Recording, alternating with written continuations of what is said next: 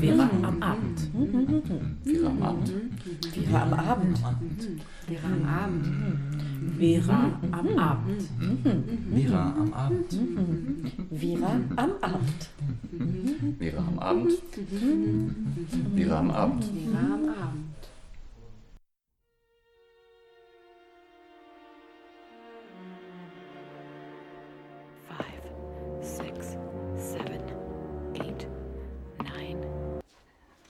Das war Björk mit 107 Steps. Und damit grüßen wir euch und sagen ganz herzlich willkommen bei Vera am Abend. Heute zum Thema Todesstrafe. Der 30. November ist ein internationaler Aktionstag gegen die Todesstrafe und erinnert an den Tag, an dem im ersten Staat der Welt die Todesstrafe abgeschafft wurde. Und das war schon im 18. Jahrhundert, als ähm, das Großherzogtum Toskana die Todesstrafe abgeschafft hat. Ja, wir, ähm, wir haben für euch die Geschichte der Todesstrafe mitgebracht, auch über das, was ich gerade erwähnt habe, hinaus. Da wollen wir gleich reinhören. Und wir haben ein bisschen einen aktuellen Stand. Wie sieht es mit der Todesstrafe weltweit aus? Also wo wird sie verhängt und wie viele Leute sind davon betroffen und so weiter und so weiter. Und wir wollen auch ähm, in ein Land ganz besonders gucken und das ist Belarus. Das ist das letzte Land in Europa, das noch die Todesstrafe durchführt und haben auch einen Beitrag zu einer amerikanischen, US-amerikanischen Fernsehserie, die heißt Directify. Und da geht es um die Todesstrafe beziehungsweise um eine Person, die dann doch nicht mit dem Tode bestraft wird. Ja, das haben wir mit euch heute vor. Außerdem haben wir Texte dabei ähm, von Leuten, die in der Todeszelle waren.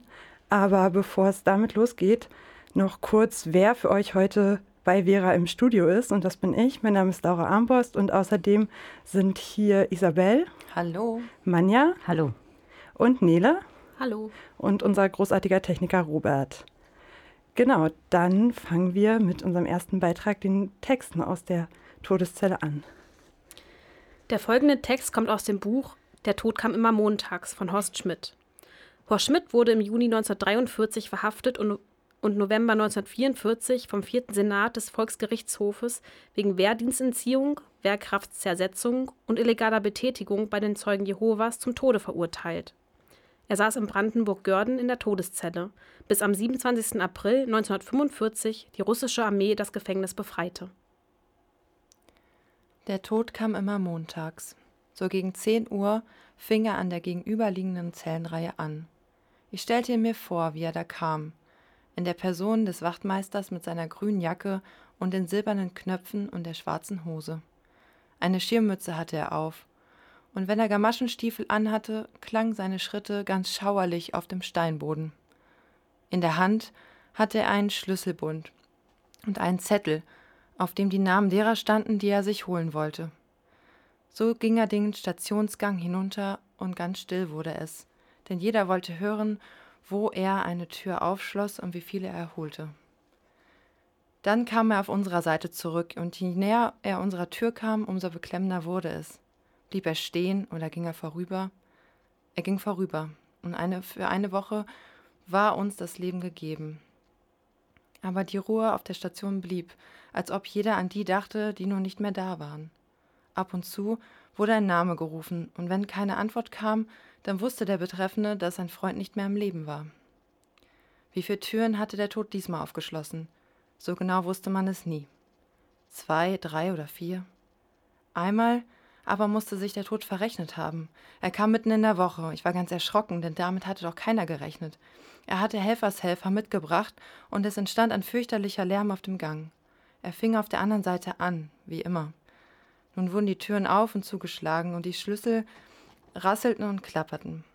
Der Tod ging den ganzen Gang hinunter und man glaubte, dass jede Tür aufgemacht wurde und dass alle Insassen herausgeholt wurden. Man hörte die schlurfenden Schritte des Gefangenen und die festen Schritte des Wachpersonals.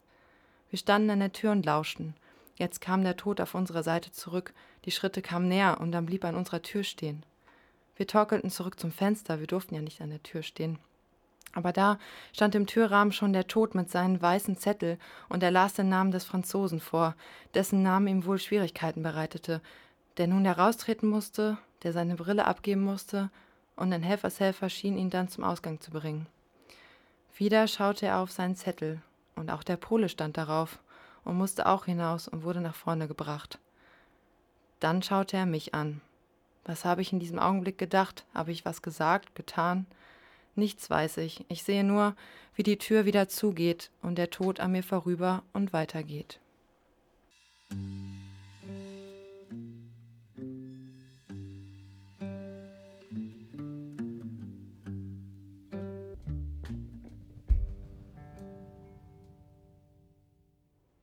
Das war Death Row von Chris Stapleton. Der Song handelt von einem zum Tode Verurteilten, der auf seine Hinrichtung wartet. Im Durchschnitt warteten zum Tode Verurteilte 2012 die Verurteilten 16 Jahre auf ihre Hinrichtung. Das Vollstreckungsdatum kann von obstrusen Faktoren abhängen. 2016 wurden in einem Gefängnis der USA in einer Woche gleich mehrere Insassen mit der Giftspritze getötet, weil sonst das Mindesthaltbarkeitsdatum abgelaufen wäre. Ja, und damit sind wir mitten im Thema. Ihr hört Vera am Abend am Aktionstag gegen die Todesstrafe zum Thema Todesstrafe.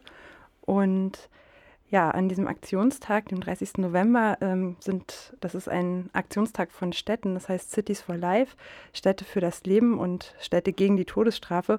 Und in ganz vielen Städten weltweit haben heute die Kirchenglocken geläutet, Gebäude wurden angestrahlt und ja, so auch in Greifswald haben auch jede Stunde die Kirchenglocken geläutet und Menschen wurden dazu angehalten, innezuhalten und über den Wert des Lebens nachzudenken. Und es gab außerdem äh, zur Information über die Todesstrafe auch verschiedene Vorträge im Rahmen dieser Aktionstage.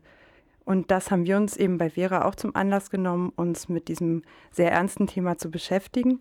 Und ja, im nächsten Beitrag äh, geht es jetzt um die Geschichte der Todesstrafe.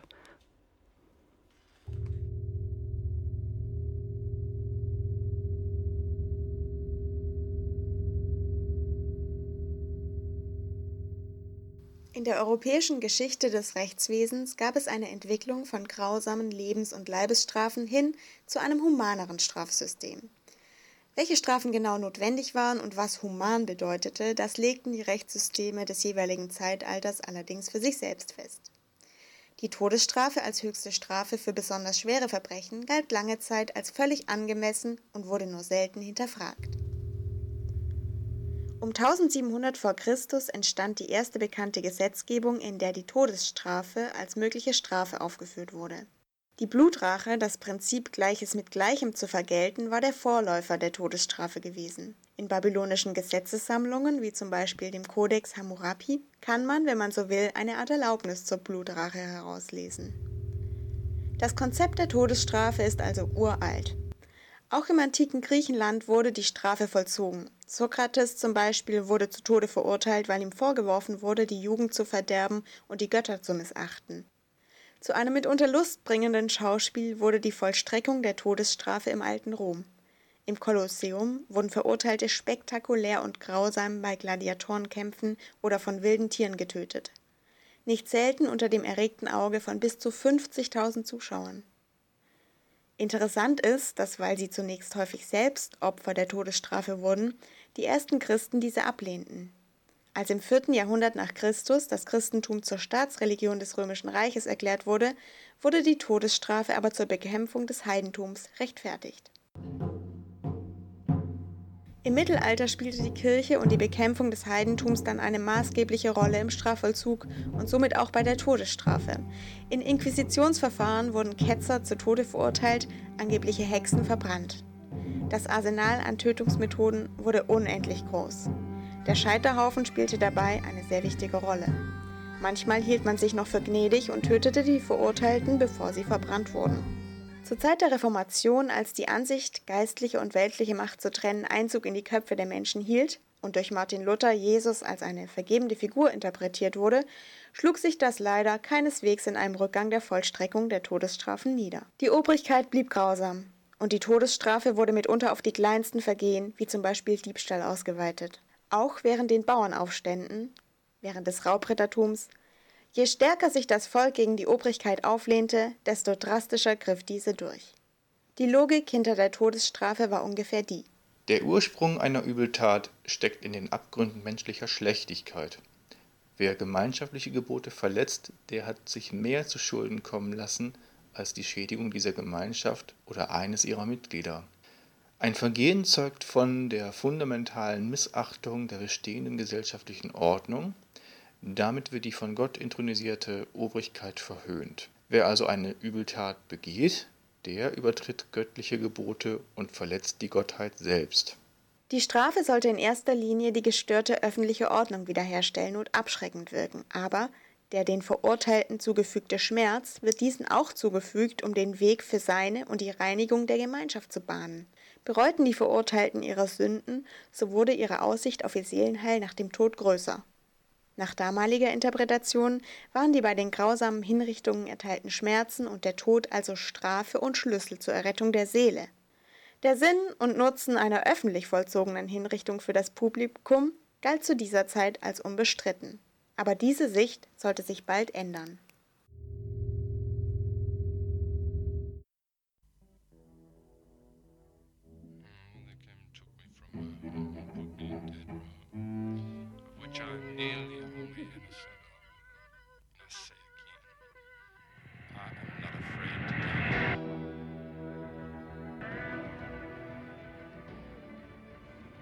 Eigentlich ist es ganz egal, ob wir für oder gegen die Todesstrafe sind. Dieser ganze Vorgang hat sowas ganz dunkel, schwarze Magnetismus an sich.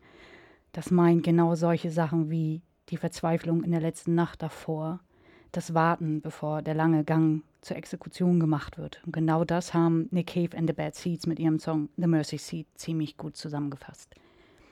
Wir starten jetzt mit dem zweiten Teil von Verinas Beitrag, unser Osnabrücker Dependance zur Geschichte der Todesstrafe.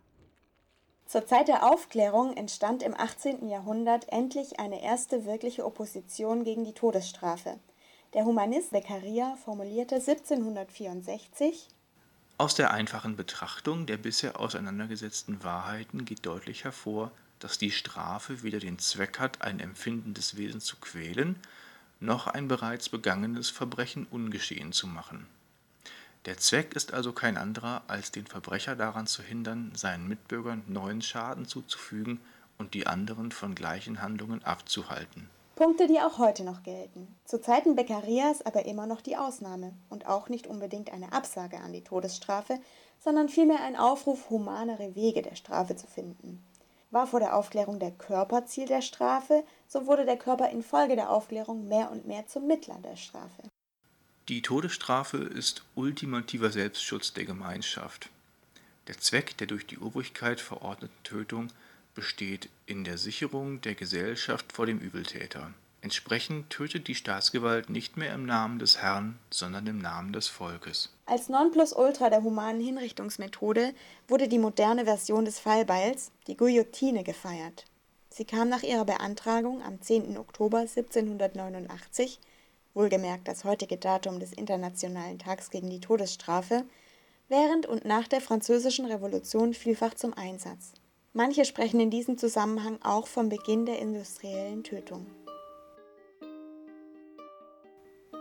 Aber nicht nur die Begrifflichkeit der humanitären Hinrichtung wurde im 18. Jahrhundert bedeutender.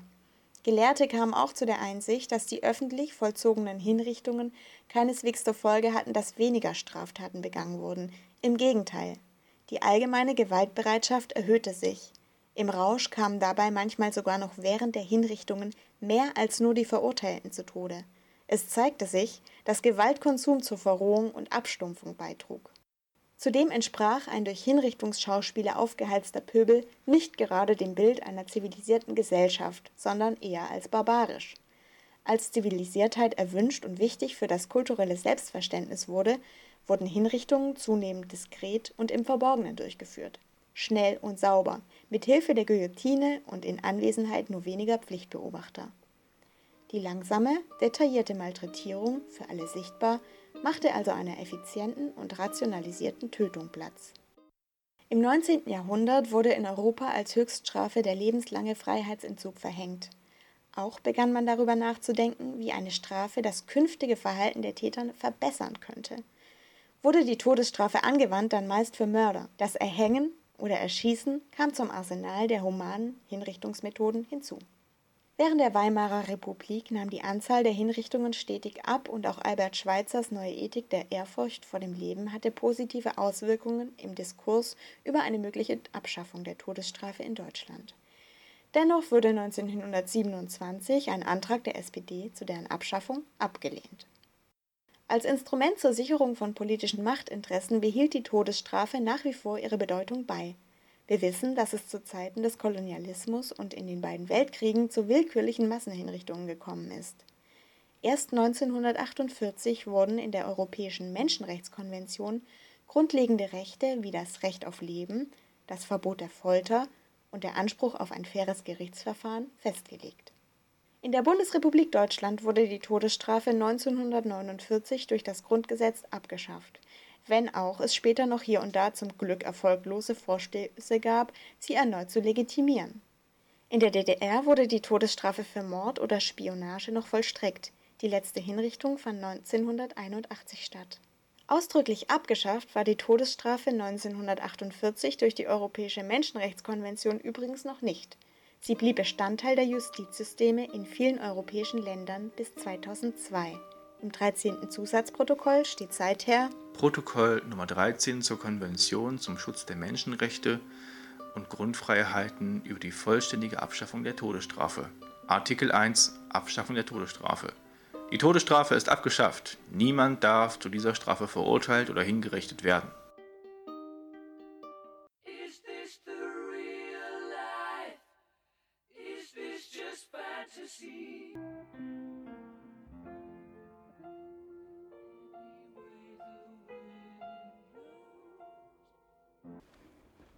Das war Queen mit ihrem Song Bohemian Rhapsody. Hier geht es genau auch um die Todesstrafe, verpackt in ein äh, unglaubliches äh, musikalisches Stück. Interessant ist auch, wie wir auf diesen Song gestoßen sind. Und zwar der Guardian äh, aus Großbritannien hat Leser aufgefordert, genau Songs zum Thema äh, Todesstrafe zu benennen. Und auf dieser Liste war äh, Queen mit Bohemian Rhapsody. Wir haben gerade im Beitrag von Verena und Lorenz äh, viel aus der Geschichte der Todesstrafe gehört. Jetzt ist es wichtig, auch in die Gegenwart zu blicken. Dazu hat äh, Laura, du hast für uns äh, zum Thema Todesstrafe heute recherchiert. Was hast du rausgefunden? Ja, ziemlich viele ganz unterschiedliche Sachen habe ich rausgefunden. Und eins hat mich wirklich überrascht, nämlich, dass die Todesstrafe in Hessen ähm, gerade erst abgeschafft wird. Das halte ich für ziemlich unglaublich. Ja, es hat mich auch gewundert tatsächlich, aber ähm, ich habe das in einem Artikel der Frankfurter Rundschau aus Hessen gelesen und da ist es wohl so, dass Hessen gerade also eine ähm, neue Landesverfassung bekommt, weil die alte eben ziemlich alt ist. Und am 27. November hat der hessische Verfassungskonvent eine neue Verfassung verabschiedet. Und da muss der Landtag jetzt noch zustimmen und die Einwohnerinnen in einer Volksabstimmung. Und dann gilt die bald. Und da steht drin, die Todesstrafe ist abgeschafft. Und das steht ja auch so im Grundgesetz, im Artikel 102. Und äh, daran muss sich natürlich die Justiz in Hessen auch halten. Das heißt, sie können die Todesstrafe nicht vollstrecken. Aber in der hessischen Landesverfassung steht, bei besonders schweren Verbrechen dürfe die Todesstrafe angewendet werden. Die ist sozusagen vor dem Grundgesetz entstanden. Und ähm, genau, da das Grundgesetz aber über der Landesverfassung steht, dürfen sie die eben nicht anwenden. Und ja, das Grundgesetz, das ähm, wisst ihr wahrscheinlich, das gilt seit 1949 und seitdem ähm, gibt es in den alten Bundesländern die Todesstrafe nicht mehr. Und ähm, ja, im Beitrag von Verena haben wir es gehört, dass seit 1987 auch dann in der DDR die Todesstrafe offiziell abgeschafft wurde, was keine so lange Zeit ist. Also seit 30 Jahren gibt es die Todesstrafe in Deutschland offiziell nicht mehr. Das letzte Todesurteil in der DDR wurde ja schon 81 verhängt und äh, durchgeführt. Das heißt, das ist ein bisschen länger als 30 Jahre. Und da sind wir jetzt ähm, auch wieder bei der Geschichte der Todesstrafe. Ja, stimmt. Und ähm, aber wie genau sieht es denn heute auf der Welt aus? Ja, also da hatte ich den Eindruck, dass es relativ schwierig ist, ähm, tatsächlich verlässliche Zahlen zu finden. Also vor allem, weil in China die ähm, Hinrichtung und die Zahl der Hinrichtungen Staatsgeheimnis ist. Das heißt, man weiß nicht, wie viele Menschen dort genau zum Tode verurteilt und wie viele hingerichtet werden. Aber es wird eben geschätzt von Menschenrechtsorganisationen wie Amnesty International, dass in China die Zahl der Todesstrafen höher ist als in allen anderen Ländern der Welt zusammen. Und ja, ansonsten sind nach China eben Iran, Saudi-Arabien, Irak und Pakistan die Länder, die 2016 die meisten Menschen ähm, hingerichtet haben. Ja, und dann, wenn man in die USA guckt, was ähm, ja auch schon in dieser Sendung vorkam, was eben prominentes Beispiel auch immer ist, dann sind das die Fälle, von denen wir sehr viel mehr hören als aus diesen anderen Ländern, was wahrscheinlich daran liegt, dass in dem rechtsstaatlichen System der USA ähm, der, die Zeit bis zur Todesstrafe ein, ein sehr langer Zeitraum ist, in dem ähm, ja eben versucht wird, es klappt natürlich nicht immer, aber es wird versucht sicherzustellen, dass keine unschuldige Person exekutiert wird und die ähm, Verurteilten können eben rechtliche Mittel einlegen mhm. und so zieht sich, wie Nele das gesagt hat, das über Jahre und Jahrzehnte, bis dann die Todesstrafe vollstreckt wird. Und da versuchen dann eben, weil man diesen Zeitraum hat, auch sowohl die Angehörigen der zum Tode Verurteilten als auch die ähm, internationale Öffentlichkeit, Menschenrechtsorganisationen und so weiter eben Einfluss zu nehmen, um die Todesstrafe zu verhindern. Und du hast jetzt China erwähnt, unter anderem Iran, Irak, Saudi-Arabien, auch die Vereinigten Staaten. Jetzt ist meine Frage, ähm, es gibt doch sicherlich noch viel mehr Länder, in denen es die Todesstrafe gibt, oder? Ja, genau. Also ich habe euch hier mal die aktuelle Ausgabe des Katapult-Magazins aus Greifswald mitgebracht. Da könnt ihr mal reingucken, da ist so eine Weltkarte drauf. Ähm, oder drin vielmehr im Magazin. Und da sind eben die Länder rot, die ähm, nicht die die Todesstrafe generell haben, sondern die, die im letzten Jahr Menschen hingerichtet haben. Das sind 23 Länder und ähm, genau, also die, die ich genannt habe, Iran, Saudi-Arabien, Irak, Pakistan, China, das sind eben die mit den höchsten Zahlen. Und dann gibt es noch eine Reihe von Ländern, in denen eher so ein, zwei, drei, vier Personen umgebracht äh, wurden. Ähm, genau, also Bangladesch, Japan, Taiwan, also es ähm, sind noch einige Länder. Und trotzdem sagt eben Amnesty International, dass sie mit ihrer Arbeit gegen die Todesstrafe durchaus erfolgreich waren, weil sie weltweit schon in 105 Ländern ganz offiziell abgeschafft wird und in 36 weiteren de facto abgeschafft. Das heißt, sie steht zwar noch als Strafe im Gesetz für sehr schwere Verbrechen, aber sie wird nicht mehr angewendet, also so ähnlich wie in, in Hessen. Hessen. Ja, ja, okay. Genau, und es gibt halt auch äh, mehr und mehr in den letzten Jahrzehnten eben internationale Verträge, die die Abschaffung der Todesstrafe enthalten. Und ähm, der, das haben eben die Länder natürlich nicht unterzeichnet, die die Todesstrafe anwenden und mhm. anwenden wollen, auch wie die Vereinigten Staaten von Amerika. Aber es gibt eben auch viele, die das jetzt langsam umsetzen. Und so haben 2016 zum Beispiel Nauru und Benin ähm, die Todesstrafe offiziell abgeschafft. Und ähm, man sieht es hier auch auf der Karte, da ist in Europa nur noch so ein so ein roter Fleck. Und ja, das ist eben Belarus, ähm, was das letzte europäische Land ist oder das einzige europäische Land ist, das die Todesstrafe umsetzt. Und dazu haben wir ja auch äh, nachher noch einen Beitrag in der Sendung. Laura, kannst du uns sagen, auf welche Verbrechen äh, weltweit die Todesstrafe steht? Ja, also ähm, das ist auch interessant. Also es sind halt diese schweren Straftaten, Mord, Hochverrat, aber ähm, es gibt eben auch Staaten, in denen es äh, Verbrechen sind wie Diebstahl, Drogenhandel, Ehebruch oder der Abfall vom Glauben, was mit dem Tod bestraft wird, sagt Amnesty International. Und ja, das ist schon erstaunlich, wenn man äh, so ein Kriterium der Menschenwürde anwendet, dass jemand für diese Dinge oder überhaupt zum Tode verurteilt wird und damit eben nicht würdevoll behandelt. Es ist, das steigt ja nochmal ganz breit äh, in das Thema ein. Ja, also in die Gründe und mhm. ob und, und so. das ist etwas, was wir äh, in der nächsten Sendung ähm, nochmal aufnehmen können, schlicht und ergreifend, weil ja. es so ein breites Thema ist. Und jetzt geht es weiter mit Isabel mit einer kurzen Anmoderation, wenn ich das richtig erinnere. Ja, wir hören jetzt einen Song von äh, Johnny Cash, der heißt The Folsom, Folsom Prison Blues und ist aus den 50er Jahren. Der Song handelt von, ein, von den Gedanken eines Mannes, der für lebens, lebenslange Haft im Folsom Prison in Kalifornien angeklagt wurde. Johnny Cash setzte sich während seiner Karriere für Gefängnisinsassen ein und spielte häufiger mal Live-Konzerte in Gefängnissen, wie eben auch 1966 in Folsom Prison. Ganz und gar nicht in dem Interesse seiner Plattenfirma, die zum Beispiel dieses Konzert nicht aufzeichnen ließ und auch nicht veröffentlichte.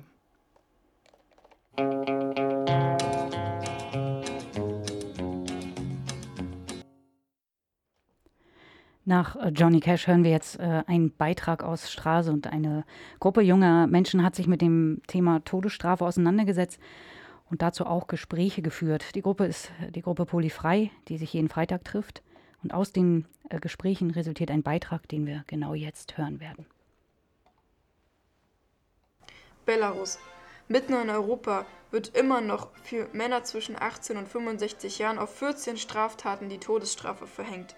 Genaue Zahlen sind Staatsgeheimnis, aber Schätzungen liegen bei 400 Exekutierten seit 1991 und bei mindestens vier Hingerichteten in 2016. Aufgrund des mangelhaften Justizsystems ist die Hinrichtung Unschuldiger nicht ausgeschlossen und die Haftbedingungen für Todesverurteilte liegen weit unter internationalen Standards.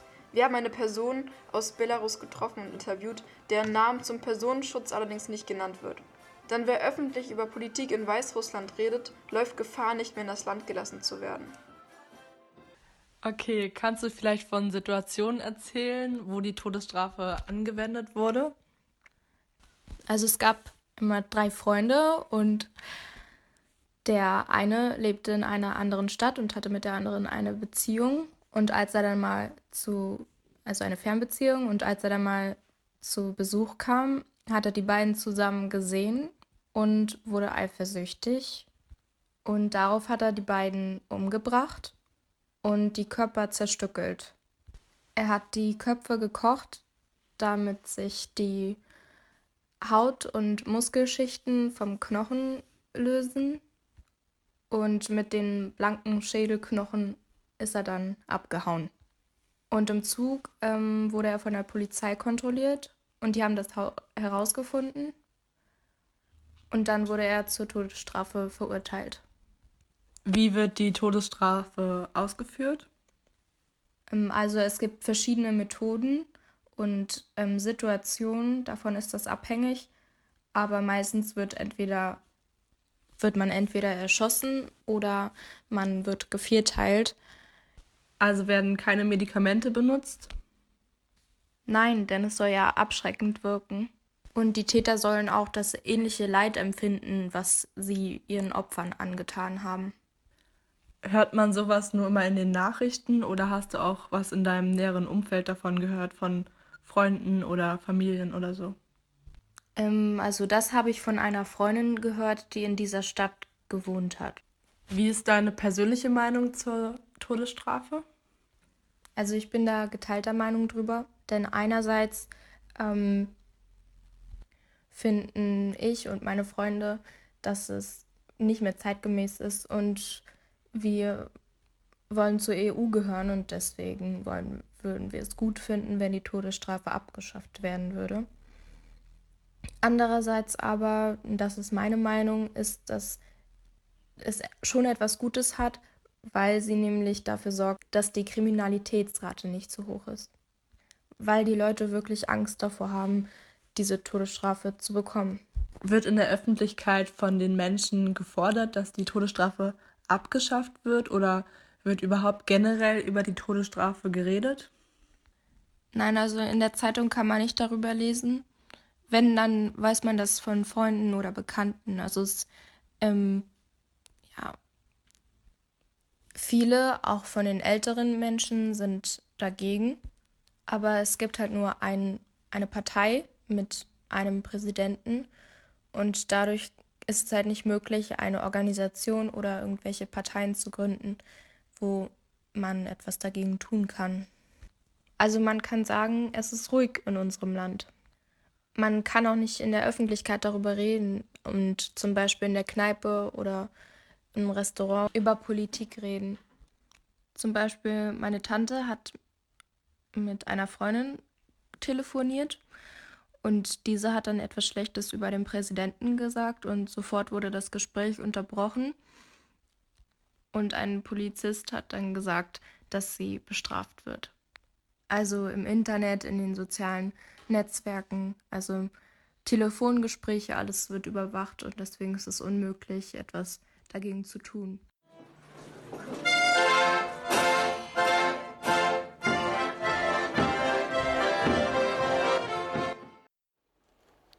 Wie oft kommt es in der Justiz zu Fehlurteilen und wie viele zu Tode verurteilten sind oder makaber gesagt waren unschuldig. Nele stellt uns im nächsten Beitrag die Serie Rectify vor, bei der die Todesstrafe und Vorurteile der Justiz thematisiert werden. We are here because Daniel Holden was convicted of murder and sentenced to death. Daniel Holden was released from prison this week. How do you feel about that? Wait, you did, Daniel Holden! Rectify ist eine US-amerikanische Dramaserie, produziert von Ray McKinnon.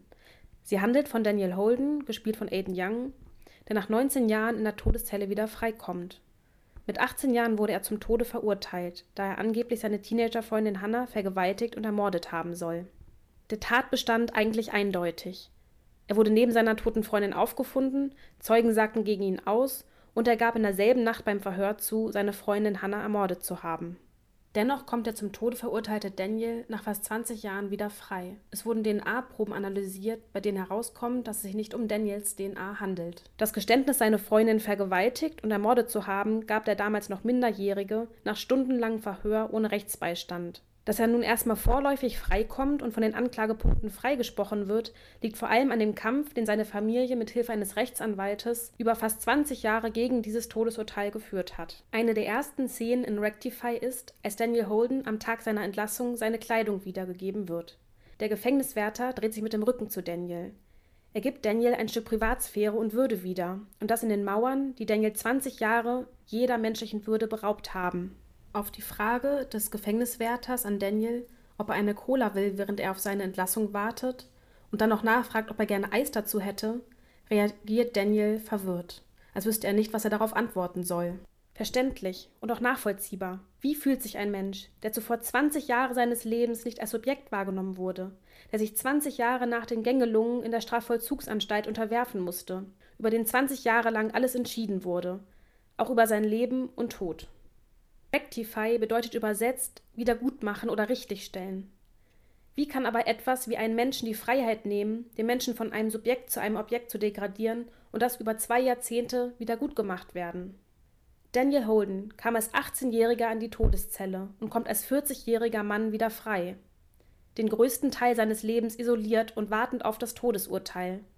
Ausgespuckt aus dem Gefängnis als freier Mann, aber in eine Welt, die er nicht kennt und auch die Welt, vor allem seine Familienangehörigen, wissen nicht so recht mit ihm umzugehen. So geht es neben dem zu Tode verurteilten und wieder freigelassenen Daniel ebenso um seine Familienangehörigen. Wie war und ist ihr Leben betroffen, davon einen Bruder, Sohn oder Freund zu haben, der wegen Mordes zu Tode verurteilt wurde? Und wie gehen sie mit einem Familienangehörigen um, den sie als 18-Jährigen kannten und den sie als 40-Jährigen wieder treffen? I'm sorry I haven't said more to you. I guess I was afraid. Not of you. I just didn't know what to say exactly. Auch die BewohnerInnen seiner Kleinstadt wissen nicht, wie sie mit dem Freispruch nach 20 Jahren umgehen sollen. Die Frage nach Unschuld und Schuld ist ein ständiger Begleiter in der Serie. Feindseligkeit und das Festhalten an der Verurteilung, aber auch die Zweifel an der Verurteilung. Daniel ist zwar rechtlich ein freier Mann, aber durch die Feindseligkeit und dem Misstrauen der Menschen auch draußen hinter den Mauern noch gefangen. Zumal der damalige Ankläger mittlerweile zum Senator aufgestiegen ist und seine Machtposition dazu nutzt, andere von Daniels Schuld zu überzeugen. Die Serie gibt durch ihren langsamen Erzählungsstil genug Zeit, sich in die einzelnen Charaktere einzufühlen. Die Gefühle der einzelnen Protagonisten werden dadurch sehr nachvollziehbar. Bisher besteht Rectify aus vier Staffeln, in denen es zwar auch um den Mordfall an Daniels Teenager von den Hannah geht, aber vor allem handeln sie von dem Wiedergutmachen, Klarkommen in der Welt hinter den Mauern, nach der Entlassung aus dem Todestrakt für Daniel, aber auch von den einzelnen Familienangehörigen. Ja, ihr hört Vera am Abend, die Sendung zu Themen globaler Gerechtigkeit von Verquer aus Greifswald. Unsere Sendung heute zur Todesstrafe ist fast zu Ende. Ihr könnt uns wiederhören in zwei Wochen, immer in der geraden Kalenderwoche ähm, donnerstags um 21 Uhr hier auf Radio 98.1. Und ja, in zwei Wochen wird es wieder um das Thema Todesstrafe gehen und wir werden ein paar andere Aspekte beleuchten, die wir heute nicht beleuchten konnten. Nach uns um 22 Uhr geht es hier weiter mit äh, Techno und House und der Sendung Trips to Berlin. Die folgenden Worte kommen von Mumia Abu Jamal, einem der weltweit bekanntesten Insassen einer Todeszelle. Jamal wurde 1982 zum Tode verurteilt, weil ihm der Mord an einem Polizisten vorgeworfen wurde. Jamal war zu dieser Zeit ein vor allem in der schwarzen Community bekannter Bürgerrechtler und Journalist. So leitete er zeitweise das lokale Chapter der, der Association of Black Journalists in Philadelphia. Weltweit erregte seine Verurteilung Aufsehen und unter dem Ruf Free Mumia vernetzten sich weltweit Todesstrafengegner*innen. 2001 wurde die Todesstrafe vom United States District Court in Philadelphia in eine lebenslange Haftstrafe umgewandelt, da mildernde Umstände bei der Strafzumessung nicht ausreichend berücksichtigt worden seien. Erst zehn Jahre später konnte Mumia Abu Jamal die Todeszelle verlassen. Die Staatsanwaltschaft hatte mehrere Berufungs Berufungsverfahren einberufen. Kontrolle. Meine Aufzeichnungen entstehen in Pennsylvanias größten Todestrakt, in der staatlichen Strafvollzugsanstalt Huntington im ländlichen Süden Mittelpennsylvanias. Ich bin nur einer von 123 Menschen, die hier ihren Tod erwarten. Seit Sommer 1983 lebe ich in dieser dumpfen Todeszone. Das Leben hier schwankt zwischen den Extremen öde und bizarr. Im Gegensatz zu anderen Gefangenen können Gefangene im Todestrakt ihre Zeit nicht absitzen. Am Ende des Tunnels erwartet uns nicht die ersehnte Freiheit, sondern Vernichtung. Insofern gibt es für viele hier keinerlei Hoffnung. Wie in jeder größeren quasi militärischen Struktur wird auch die Realität im Trakt von Regeln und Vorschriften diktiert. Wie gegen jedes Diktat, das der Persönlichkeit des Menschen übergestülpt wird, regt sich auch hier Widerstand, aber weitaus weniger, als man erwarten sollte. Hier hat man wenig oder kein Seelenleben. Hier entkommen viele dem stets präsenten Schreckgespenst Tod nur mit den üblichen Ablenkungen wie Fernsehen, Radio oder Sport. Fernseher sind zwar erlaubt, aber keine Schreibmaschinen. Seine Energien darf man nach Lust und Laune auf Unterhaltung verschwenden. Doch ein für die Befreiung per Gerichtsprozess fast unentbehrliches Werkzeug gilt als Sicherheitsrisiko. Nach Monaten oder Jahren, in denen man Besucher nur hinter einer Trennscheibe empfangen und selten telefonieren kann und die Kommunikation mit der Familie und anderen Menschen langsam verkümmert, wird das Fernsehen für manche zur Nabelschnur, zur psychischen Verbindung mit einer Welt, die sie längst verloren haben. Diese Zeilen sind aus dem Buch Aus der Todeszelle Live from Death Row. Ihr hört jetzt einen letzten Song der Sendung, der ist von Margaret and the Nuclear So and So's und er heißt A Journalist Falls in Love with a Death Row Inmate 16. I was writing this story and he gave me a look he was